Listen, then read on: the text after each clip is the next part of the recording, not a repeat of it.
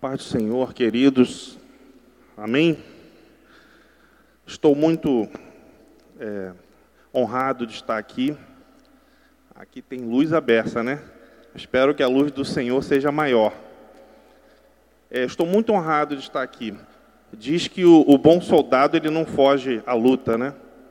Como eu nasci em 25 de agosto, justamente no dia do soldado, então cá estou. Você possa se sentar, né? Queridos, é, eu tenho estado nessa caminhada né, com o Senhor há algum tempo. Isso mais de 35 anos. Falo isso com muita. Com muita. Como eu posso usar a palavra certa? Falo com muita alegria no coração. Porque, é, diferentemente como muitos podem pensar, ah, então foi só alegria, foi só vitória. Não, não foi. Algumas vezes na minha vida de caminhada cristã, juntamente com a minha esposa, né, que está ali, minha filha também está aqui, nós tivemos que pedir, Senhor, socorre-nos, senão vamos afundar. Tivemos esses momentos assim, bastante difíceis. Mas sabe, todos nós precisamos ter as marcas de Cristo nas nossas vidas. E também qualquer adversidade diante da palavra de Deus e diante do Senhor, ela vai ser diminuída. Porque o Senhor é o Senhor. O Senhor é o Deus Todo-Poderoso. Então a gente enfrenta desafios, mas a gente passa pela peleja, né? E a, diz que a prova, as provas são para nos aprovar. Então, sem a luta e sem a prova, não tem aprovação. Então, muitas das vezes, eu falo com muita humildade, né? Nós tivemos que pedir, Senhor, socorre-nos. Mas, para a honra e glória do Senhor, o que, que Ele fez? Ele nos socorreu. Por isso estamos aqui, por isso estou de pé, por isso não posso negar uma convocação do Senhor. Porque tantas vezes Ele já foi na minha vida. Eu sei bem de quem eu estou falando. Posso não conhecer todas as letras, mas tenho caminhado com, tentado caminhar com eles. Eu espero que você também faça isso na sua vida. Seja ousado. Tente caminhar com o Senhor. Faça a prova deles. Peça socorro a Ele. E você vai ver que Ele está mais próximo do que você pode pensar. Então, querido, a proposta hoje é sobre saúde. Agradeço ao pastor Mário, ao irmão Serginho, né? Ao pastor Xandinho. Cadê Xandinho? Que eu não estou vendo daqui. É muita luz. Está lá embaixo, né? Então, só gente de Deus. Eu agradeço a vocês né, pelo convite. Saúde é fundamental, né? É, chover no molhado, eu falar isso. E eu estava ali agora, ainda há pouco, e o Senhor me lembrou do versículo da minha vida. Tipo assim, de tantas viagens que Paulo fez, a principal foi a, a, que, a que ele fez para Damasco. Né? Paulo, a grande reserva dos livros aqui, mais de 70%, foi, foi escrito, foi inspiração de Deus ao apóstolo Paulo. Mas a principal viagem dele foi no caminho de Damasco. E eu lembrei do versículo da minha vida, que está em João 10, 9. Eu queria que você abrisse, porque eu estou falando de saúde, né? Então, porque eu lembrei do 10 e lembrei que o 9 marcou muito a minha vida. Eu sempre gosto de falar um pouco desse versículo. 10, 9 fala assim: Eu sou a porta, se alguém entrar por mim, salvar-se-á. E entrará e sairá e achará pastagem. Esse foi o versículo da minha vida. Eu, com 17 anos, ou quase isso, lendo em casa, a Bíblia. Eu li esse versículo e parei nele e falei: Senhor, é só isso. Quer dizer que o Senhor é a porta. Se, se eu entrar por ti, eu estarei salvo. De alguma forma, o Espírito Santo me convenceu que era. Eu falei: Senhor, eu quero isso. E estou até hoje, querido, entrando e achando caminhos né, nele. Então esse versículo marcou muito a minha vida, mas o 10 fala da saúde no final. O 10 fala assim: "O ladrão não vem senão a roubar, a matar e a destruir. Eu, porém, vim para que tenham vida e a tenham com abundância." Então, a gente vê pela palavra que a nossa saúde ela é garantida se nós estivermos no Senhor, se nós estivermos buscando as coisas de Deus. Não tem porquê nós não gozarmos de plena saúde. A palavra diz que tenham com abundância. Tudo que o Senhor, aonde o Senhor está, tudo que Ele opera, sempre faz com abundância. Então a nossa saúde não é diferente, precisa haver abundância. E, e, e, o tema é saúde, né? E tem um subtema sobre ministerial. Quando eu recebi esse convite, eu achei que eles tinham se enganado, né? Falei, eu acho que. Eu acho que se enganaram, né? Mas depois o meu coração foi se acalmando e o Senhor foi. Como assim não é com você? E o que, que eu tenho feito na sua vida? Falar, ah, tá, Senhor, já entendi, já entendi, era comigo.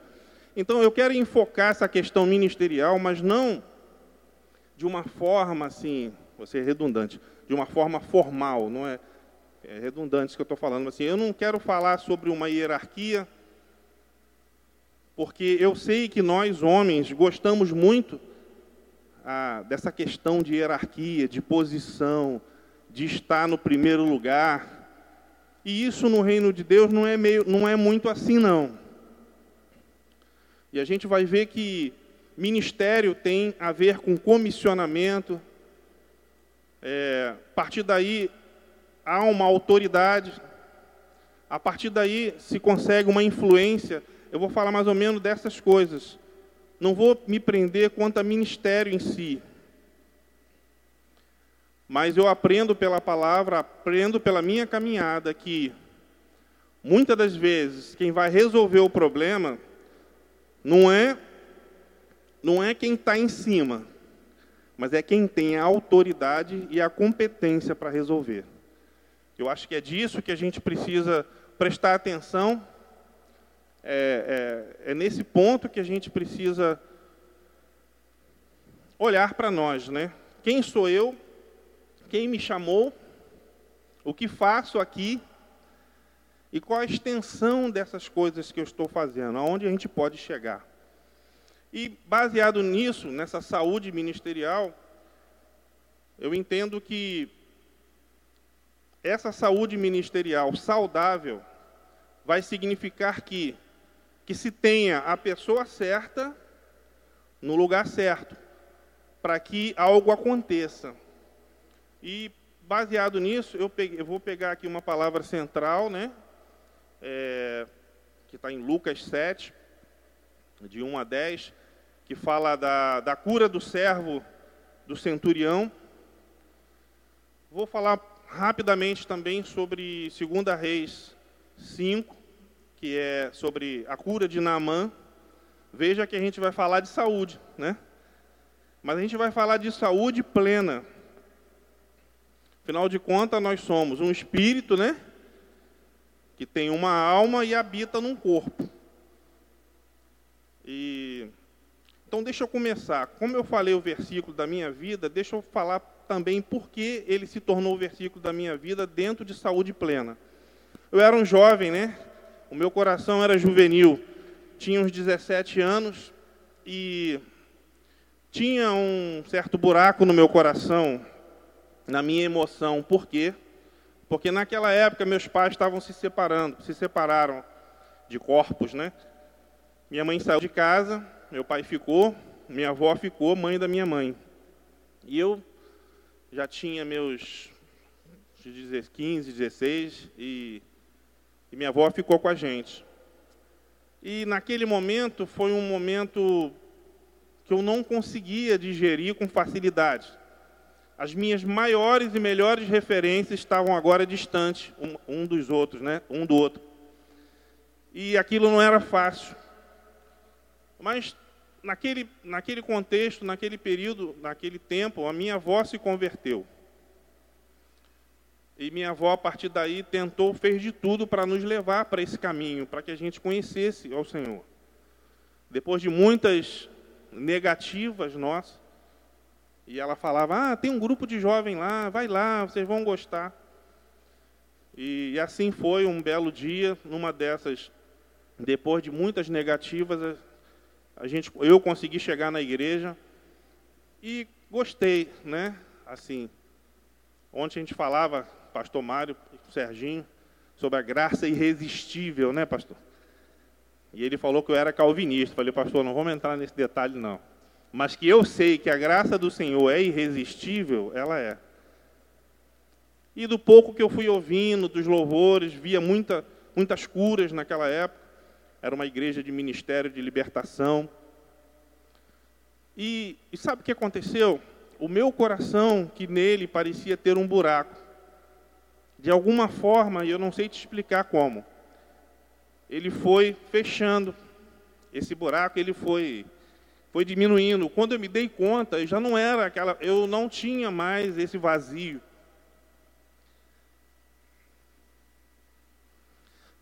E foi Jesus quem fez isso, né? A palavra de Deus é que teve essa autoridade para fazer isso.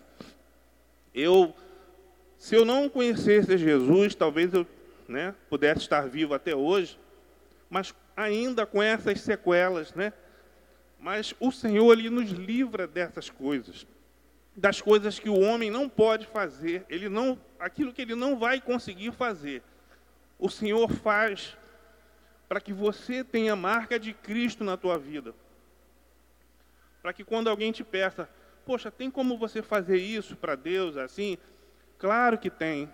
Eu preciso fazer porque pelo muito que ele já fez por mim. Então, queridos, é, então eu provei de uma cura emocional, né? Não era físico. Eu estava no vigor do meu, dos meus dias, né? Mas já havia naquela época problemas emocionais e eu sofria um pouco com essa separação.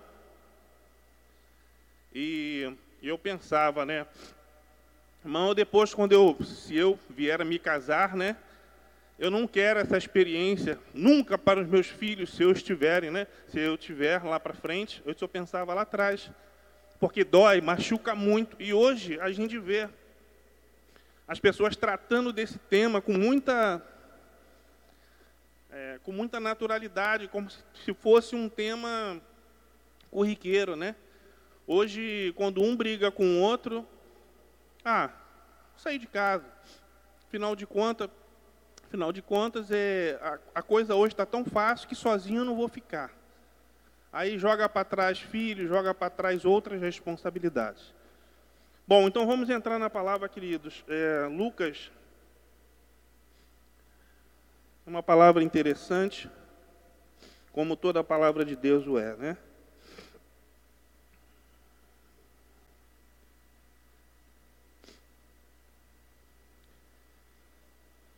É, então, Lucas 7, né, do 1 ao 10. Vamos ler.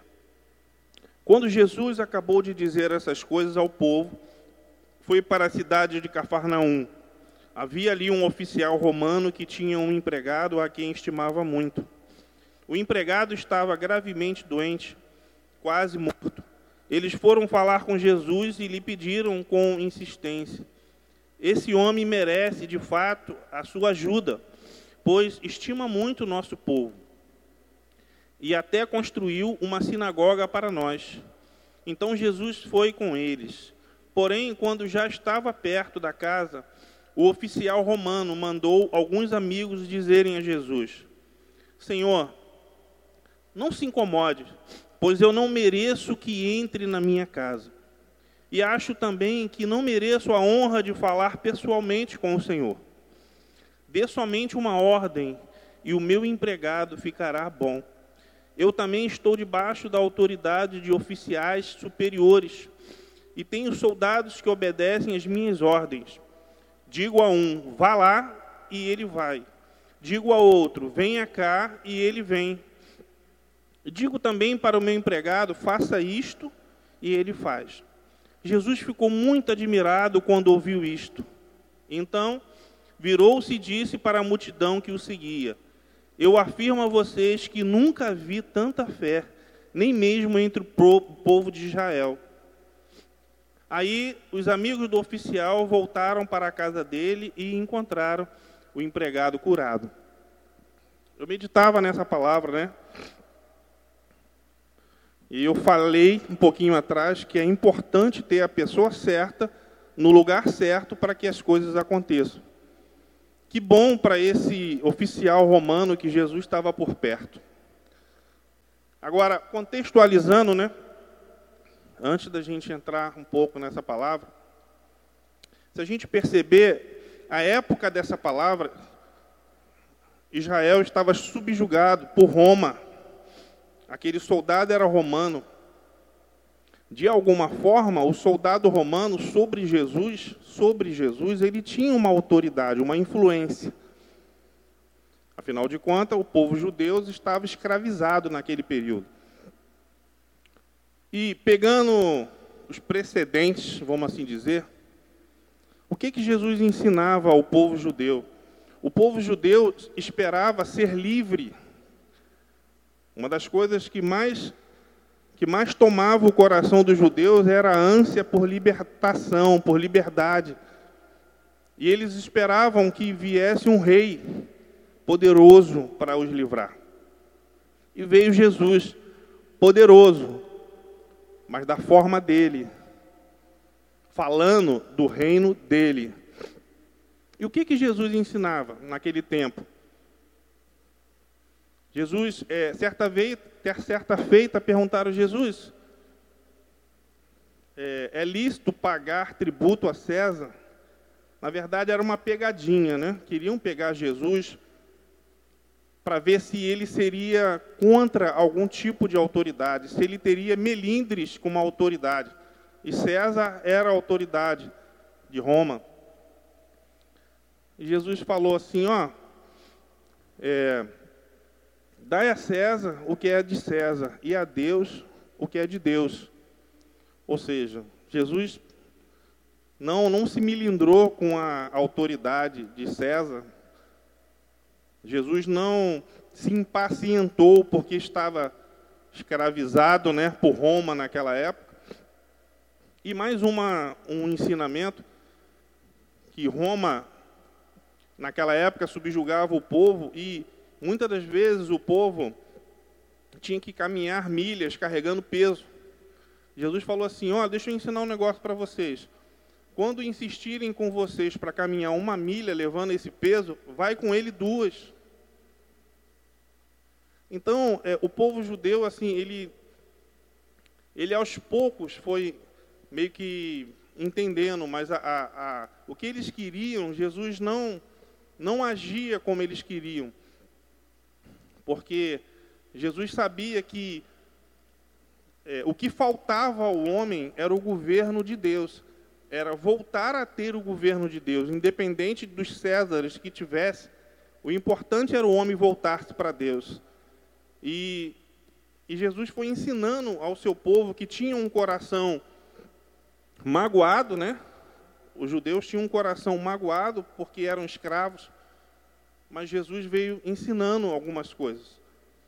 Imagino eu que esse centurião, centurião era um oficial romano que tinha sobre as suas ordens 100, 100 soldados, né? Eu imagino que esse centurião, ao saber dessas histórias, desses ensinamentos de Jesus, ele, ele pensou assim: poxa, eu vou chamar esse cara, porque os ensinamentos dele é ele não faz, ele não faz caso de Roma, ele não briga com Roma. Ele, pelo contrário, ele até fala para o povo que nós dominamos que se nós quisermos que eles façam uma é, por, por, um, por uma quantidade de tempo ou de situação, ele manda fazer duas. Então ele, ele é um cara diferente. Eu vou realmente chamar ele para quando precisou por causa do servo. Então, queridos, a gente vê o seguinte, a questão da autoridade, a questão da influência até onde vai. Aquele soldado, por ser soldado romano naquele momento, naquela época, ele teria sim uma influência sobre Jesus, ele teria alguma autoridade. Mas Jesus não tem problema com isso. Jesus não, Jesus não, nessas questões que nós tanto valorizamos ou ficamos chateados porque temos um, um, um, chefe chato, porque por disso, por causa daquilo. Por causa... Jesus mostrava que era possível você conviver sem ofender ninguém, se você cumprisse é, os novos ensinamentos que ele estava trazendo. E então esse esse centurião ele ele percebeu que ele o, o servo dele já estava realmente quase perdendo a vida e e não haveria jeito. Aí diz a palavra que diz a palavra que ele pede a um dos a, a, aos anciões, né, judeus, né, que que peça a Jesus para para ir ter com ele, ter na casa ir à casa dele, né? Os anciãos judeus eram pelos vilarejos de, de, da Galiléia como se fosse juízes locais, né? Que tinha também um pouco de autoridade e influência.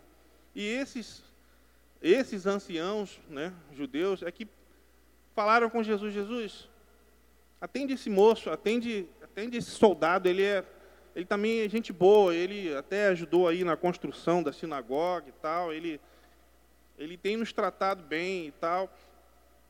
Jesus falou, tá bom, eu vou.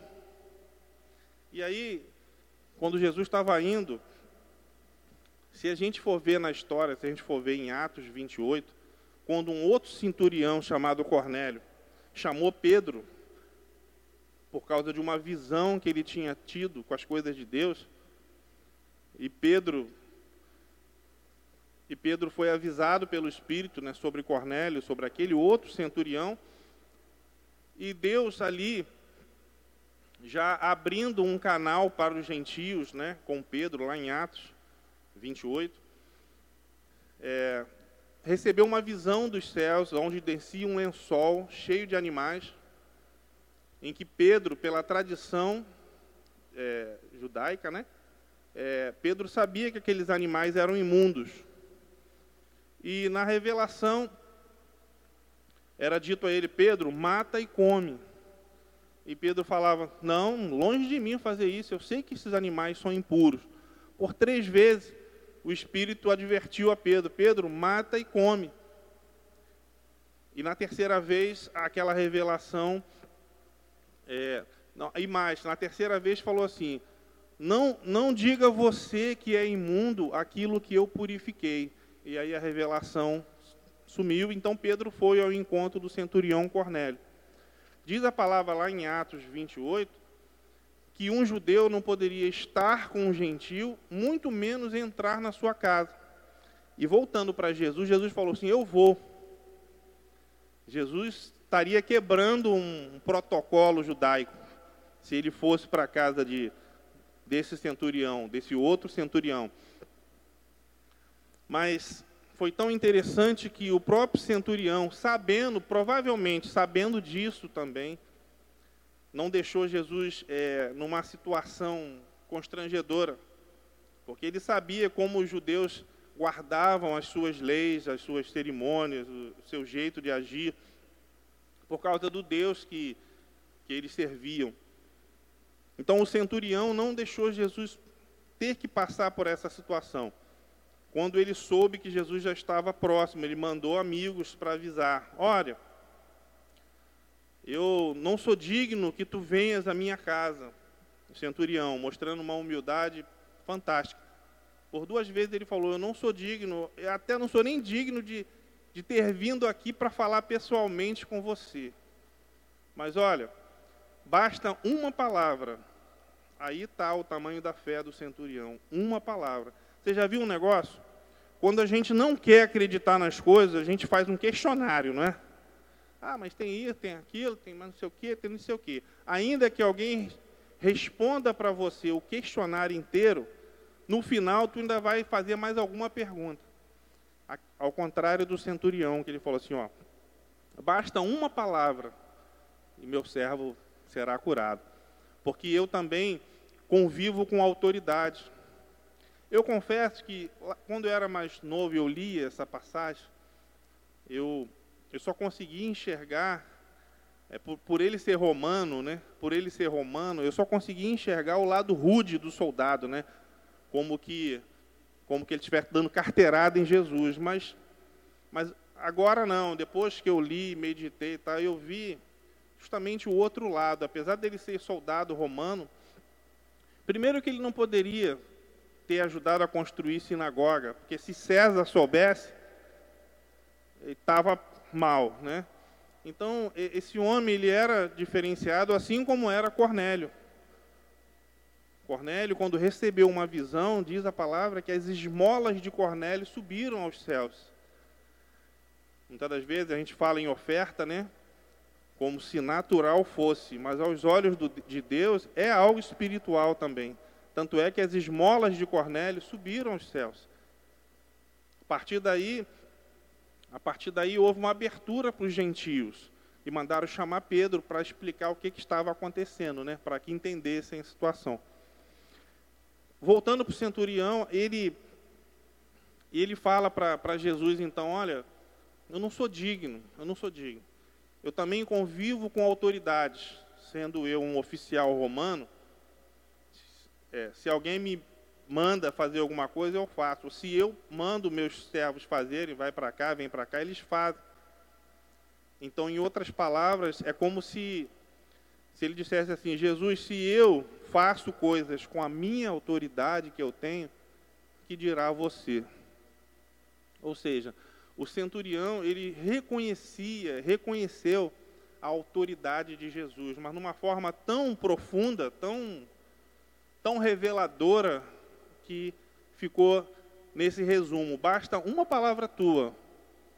Eu sei, eu tenho consciência que eu não sou digno que tu vá à minha casa, não sou digno nem de ir aí bater esse papo com você, mas uma palavra sua, o meu servo lá ficará bom. E Jesus falou assim: Olha, nem em Israel eu vi tamanha fé já era um prenúncio da entrada dos gentios no reino de Deus. Por causa de quê? Da fé.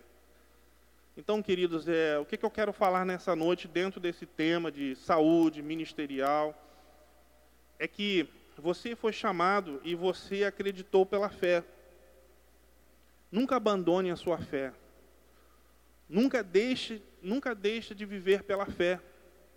Como eu falei, muitas das vezes, algumas nessas mais de 35 anos de caminhada, algumas vezes nós sentimos que iríamos de fato afundar, talvez até na fé. Mas ele vem ao nosso encontro, ele vem ao nosso socorro.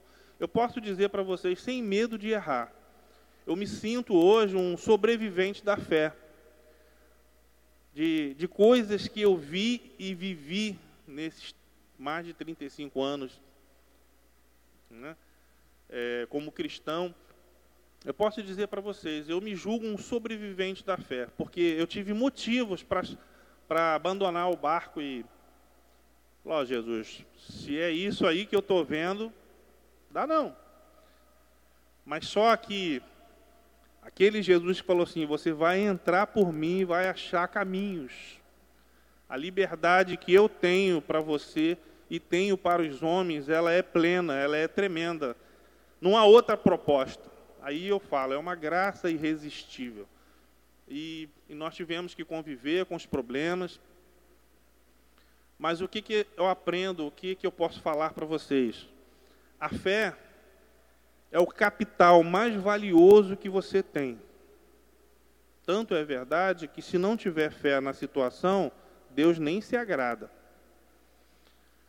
Então, se a fé é o capital mais valioso que você tem, se você conectar a sua fé em Deus, você pode realizar coisas tremendas, como também das coisas que nós vimos e vivemos, assim como teve muita palha, né? Como teve muita palha no meio do caminho, teve também obras de ouro. Essas obras de ouro nos sustentam. As palhas a gente já queimaram, já ficaram para trás. Então, na sua vida também. Se você olhar, talvez nesse tempo, nesse momento, você possa estar encontrando muita palha na sua vida. Mas olha, fica tranquilo, as palhas vão ser queimadas mesmo. Mas elas vão, elas vão sumir, elas vão ficar para trás. E você vai para frente. Então, querido, outra coisa sobre a fé. A fé precisa ser um estilo de vida. A fé não é um momento do milagre. Por exemplo, uma mulher estéril, ela pode ela pode vir a conceber uma criança, é um milagre. E ela pode ter fé para receber esse milagre, como muitas mulheres já receberam. Mas a fé dela não pode ser só para só para o momento dela gerar um filho. Ela vai precisar da fé para criar aquela criança, educar e, e, e, o melhor é fazer daquela criança um homem ou uma mulher de Deus. Então, a fé, ela vai acompanhar todos os processos. Por isso que a fé precisa ser um estilo de vida. Por exemplo, a fé lógica que Pedro teve quando estava com os discípulos no barco e viu Jesus caminhando sobre as águas. Por que, que eu falo que é uma fé lógica? Olha, alguém caminhando sobre as águas. É um fantasma? Não. É o Senhor? É. Pô, Senhor. Aí Pedro, pô, Senhor, se é o Senhor mesmo, tá todo mundo aqui morrendo de medo. Deixa eu ir aí, como dizia o pastor Cláudio Duarte, deixa eu dar um rolezinho aí na água contigo. E o Senhor fala: Não vem, Pedro. Só que a fé que Pedro precisou para andar, ele teve. Mas em seguida, ele não teve para sustentar que, que a gente aprende? Existe a fé lógica, a fé do momento do milagre, mas existe a fé dos processos. Essa que eu comecei falando dos 35 anos de caminhada. Tem muita fé de processo aí nesse meio. A, a fé que foi alimentada nos processos, ela tem, dura, eh, ela tem ela tem validade, ela tem autenticidade, ela tem expressão, ela tem verdade. A fé do milagre, embora você veja o milagre e as pessoas vejam o milagre, pode ficar só no campo visual. Por exemplo, tem lares né, que oram e pedem a Deus: Senhor, traz meu marido de volta. Senhor, traz minha esposa de volta. Acontece do Senhor, tá bom, vou te dar mais uma chance. O cônjuge volta. Mas se não houver fé de processo para que você olhe aquele ente perdoando, amando mais, é, mudando um pouco a forma de ser, se a fé não for processual, se, for, se não for de processo, ainda que ele retorne, ou ela retorne, pode não durar. Então, queridos, é, eu queria falar então assim de fé, né? A fé é muito importante para nós. É, vou falar rapidamente sobre o ministério de Eliseu.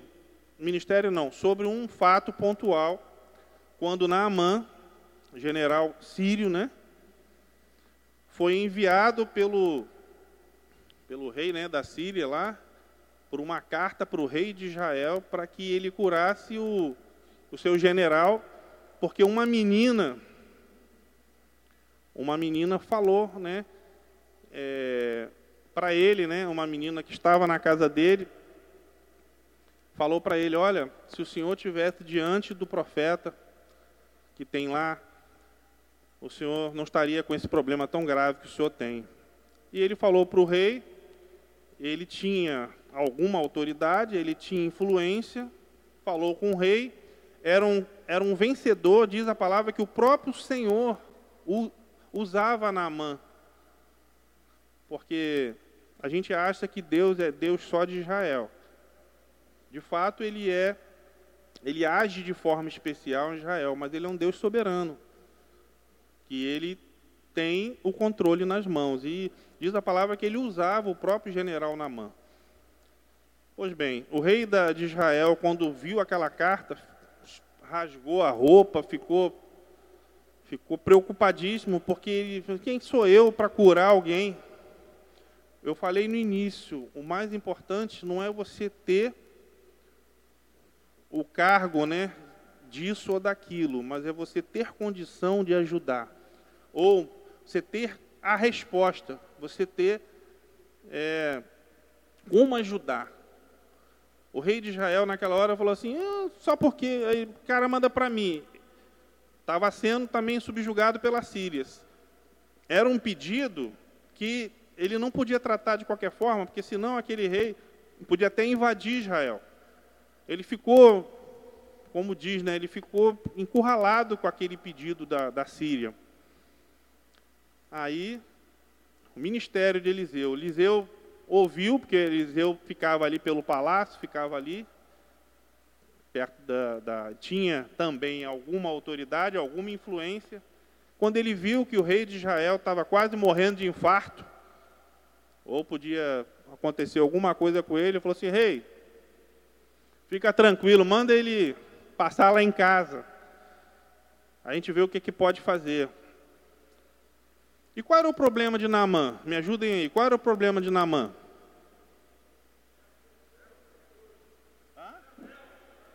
Era o quê? Estou com a máscara, né? Tá difícil, eu já sou meio surdo. Ah, ele tinha lepra, era leproso. Esse era o problema que a gente via, que ele também achava que tinha, mas ele tinha mais problema do que a lepra. E como é que a gente sabe disso? Que quando ele foi, chegou lá na casa do profeta, quando ele chegou na casa do profeta, o profeta falou, nem foi receber eles, né? O profeta falou o seguinte: Deus, né, que ele tinha, tinha uma, uma conexão tão, tão bonita com o Senhor, que deve ter falado assim, ó, Eliseu, o problema dele não é só lepra, não. Ele também precisa ser curado do orgulho. Vamos entrar com um processo aí. Olha os processos chegando. O que, que eu faço, Senhor? Manda ele direto lá para o Rio Jordão. Toda a história do Rio Jordão, na Bíblia, você pode ver fatos Vários fatos interessantes aconteceram no Rio Jordão. O Rio Jordão é lugar de quebrantamento. É um símbolo de quebrantamento. Quando você vai para o Jordão, é quebrantamento. Aonde? Jordão. Aí o Naamã, pô, peraí, esse cara, primeiro que ele nem veio falar comigo, né? Tratou como qualquer um. Então, muitas das vezes, as nossas muitas vitórias, né? vai nos transformando né, em pessoas mais arrogantes, em pessoas mais. É, e, e chega um tempo que Deus permite os processos para você. Falar, vamos. Ele, ele é um vitorioso, condecorado, muitas medalhas e tal. Mas ele precisa se quebrantar. Ele precisa se quebrantar.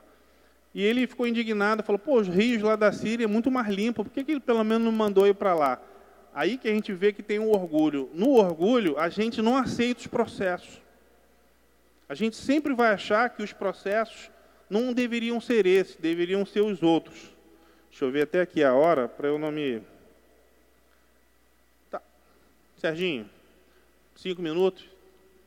Tá. Eu depois vou vou entrar no, no, terceiro ponto, então vou acabar com esse ponto. Então, o que, que Eliseu falou?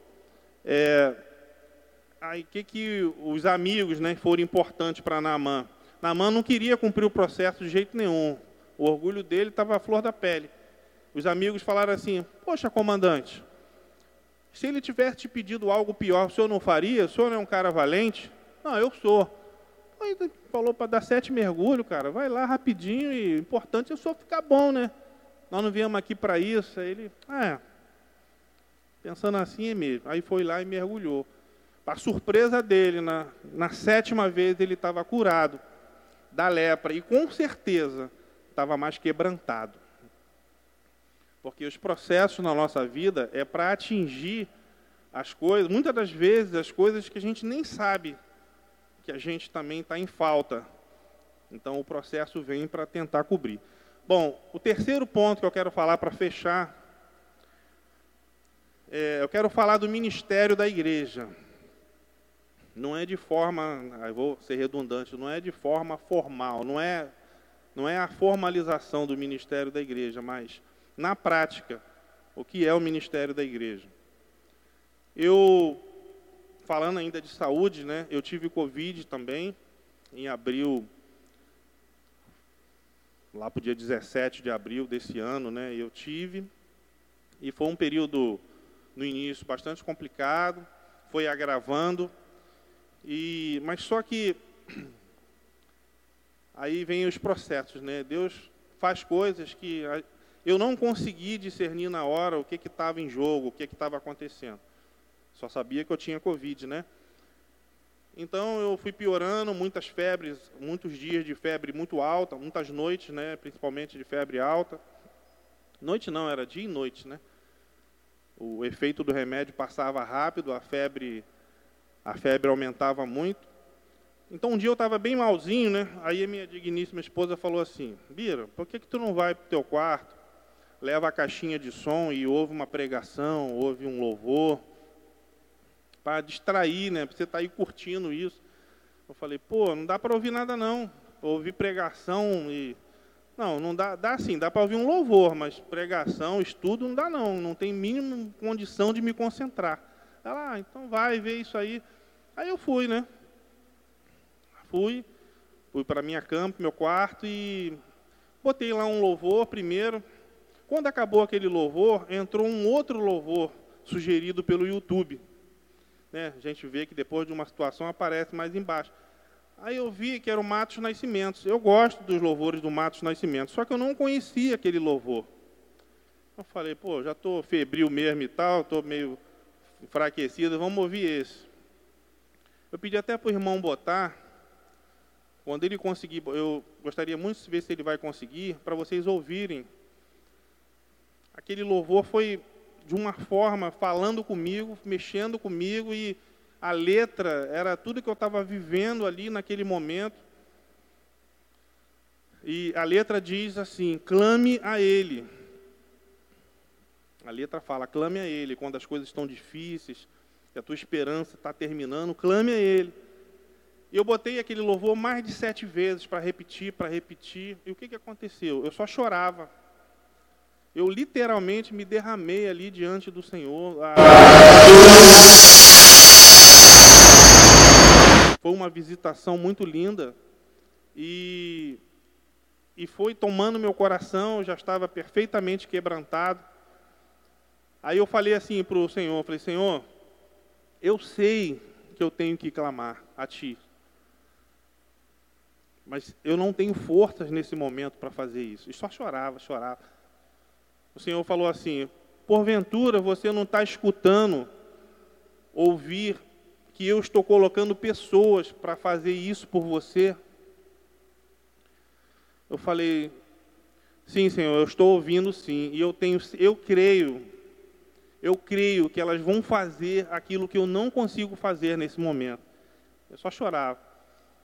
E aí, irmãos, assim, foi, foi tão lindo que aí passou aquela noite, no dia seguinte a minha saturação diminuiu mais ainda, eu tive que me internar. E em casa mesmo, a Lúcia toda hora falava, ó, oh, fulano ligou aí, ficou sabendo que você está assim, diz que está orando por você, falou melhoras, não sei o quê. Quando eu cheguei no hospital, um monte de irmão ligando. Pastor Xandinho, não, vamos orar agora, recebe aí. Eu falei, recebo. Aí orou, irmã da intercessão, irmão, o pastor querido da intercessão. Olha, irmãos, e eu, eu fiquei anestesiado, eu não tinha medo, eu não tinha preocupação, é, eu estava como que anestesiado. E cada irmão que um amigo que trabalhou comigo, ele falou assim, olha, Bira, tu sabe que eu não sou da igreja não, né? A minha esposa que é evangélica. Pô, mas nós vamos orar por você. Eu falei, pô, Deus opera, Deus opera. Quando a gente ora, Deus opera e tal. Eu falava com ele. Conclusão. Quando eu voltei para casa, depois de sete dias, eu voltei bem, voltei muito bem. Aí eu achei assim, ah, voltei rápido porque tenho a saúde boa, né? Eu não estava discernindo ainda a situação. Ah, voltei porque estou bem, eu tenho uma saúde boa e tal. Mas eu via na expressão da minha esposa assim a preocupação assim do que eles estavam vivendo naquele tempo, muitas notícias de morte, isso e aquilo. Aí eu fui caindo em si, eu falei assim, não, não é porque eu tenho saúde boa não. Deus não ia usar um elefante para matar uma formiga. Eu estou equivocado. E outra coisa, eu sentia uma paz, uma coisa tão plena que eu falei, e, e comigo está acontecendo alguma coisa que eu não consigo explicar. Estou tão bem, eu não sei o que, que é, mas eu sei que tem algo a mais. Aí passou dias, né? Eu em casa e, e parava, em vez em quando, vinha, o que, que, que aconteceu, o que está acontecendo? E num belo dia, o Espírito Santo Deus me fez entender o seguinte, ele falou assim, sabe o que, que aconteceu com você? Como você é, tem estado na minha presença, tem, tem estado com a minha igreja, eu te permiti é, você ser abençoado pelo ministério da minha igreja. Você foi alcançado pelas orações da igreja. Então, igreja, o que, que eu falo para você? Você tem cargo muito alto? Talvez não. Mas não é isso que importa. Importa é a tua fidelidade, porque fé ele é derivado de duas palavras, fidelidade e firmeza. Hebraicas, né? Então, querido, além da sua posição, se Deus quiser, Ele te bota até como presidente da República. Não tem botado uns e outros lá? Que a gente fica achando, pô, será que era isso mesmo? Ele pode botar você e eu. Mas isso vai adiantar, isso vai resolver? Muitas das vezes não resolve, porque é muito bom você estar tá no lugar certo na hora certa, para poder ser resposta para determinadas situações. Então, eu praticamente encerrei. Eu só gostaria de saber se a gente vai ter condição. Não vai ter, né? É uma pena. Mas a gente vai ver numa outra oportunidade se a gente consegue botar esse. Ele tem um vídeo, tem as letras, tem uma paisagem linda. Uma pena, mas a gente não conseguiu. Então, queridos, eu fecho aqui, é, agradecendo a oportunidade aí o irmão que vai fazer o encerramento. Eu gostaria de fazer uma oração, vamos ficar de pé. Vamos ficar de pé, né? Vamos fazer uma, uma oração, vou passar a palavra. Amado e querido Deus, nós te glorificamos, nós te exaltamos, Senhor, por tudo que o Senhor é, por tudo que o Senhor já fez, Senhor, e continua fazendo em nossas vidas. Quantos milagres, Senhor, quantos livramentos, quantos socorros, Senhor não só nosso, mas de irmãos nossos, Senhor. Eu também já fui socorrido, Senhor, pelo clamor da tua igreja, Senhor, pelo ministério da tua igreja, Senhor, pela obediência da tua igreja em fazer a obra de Cristo, Senhor. Eu provei disso, Senhor. Então, Senhor, quem seria eu, Senhor, para não atender um chamado teu, Senhor? Deus, que a tua igreja acorde nesses dias e, e entenda que apesar de toda a pandemia, em tempos atrás existia a lepra, Senhor. E a lepra não parava, é, não parou uns e outros, porque o Senhor entrou com providência na vida desses homens. Então, Senhor, onde há dificuldade nessa noite, onde há a falta de fé, como diz o, a tua palavra, ajuda-nos na nossa pouca fé. Ajuda, Senhor, para que a gente possa manifestar e conectar uma fé que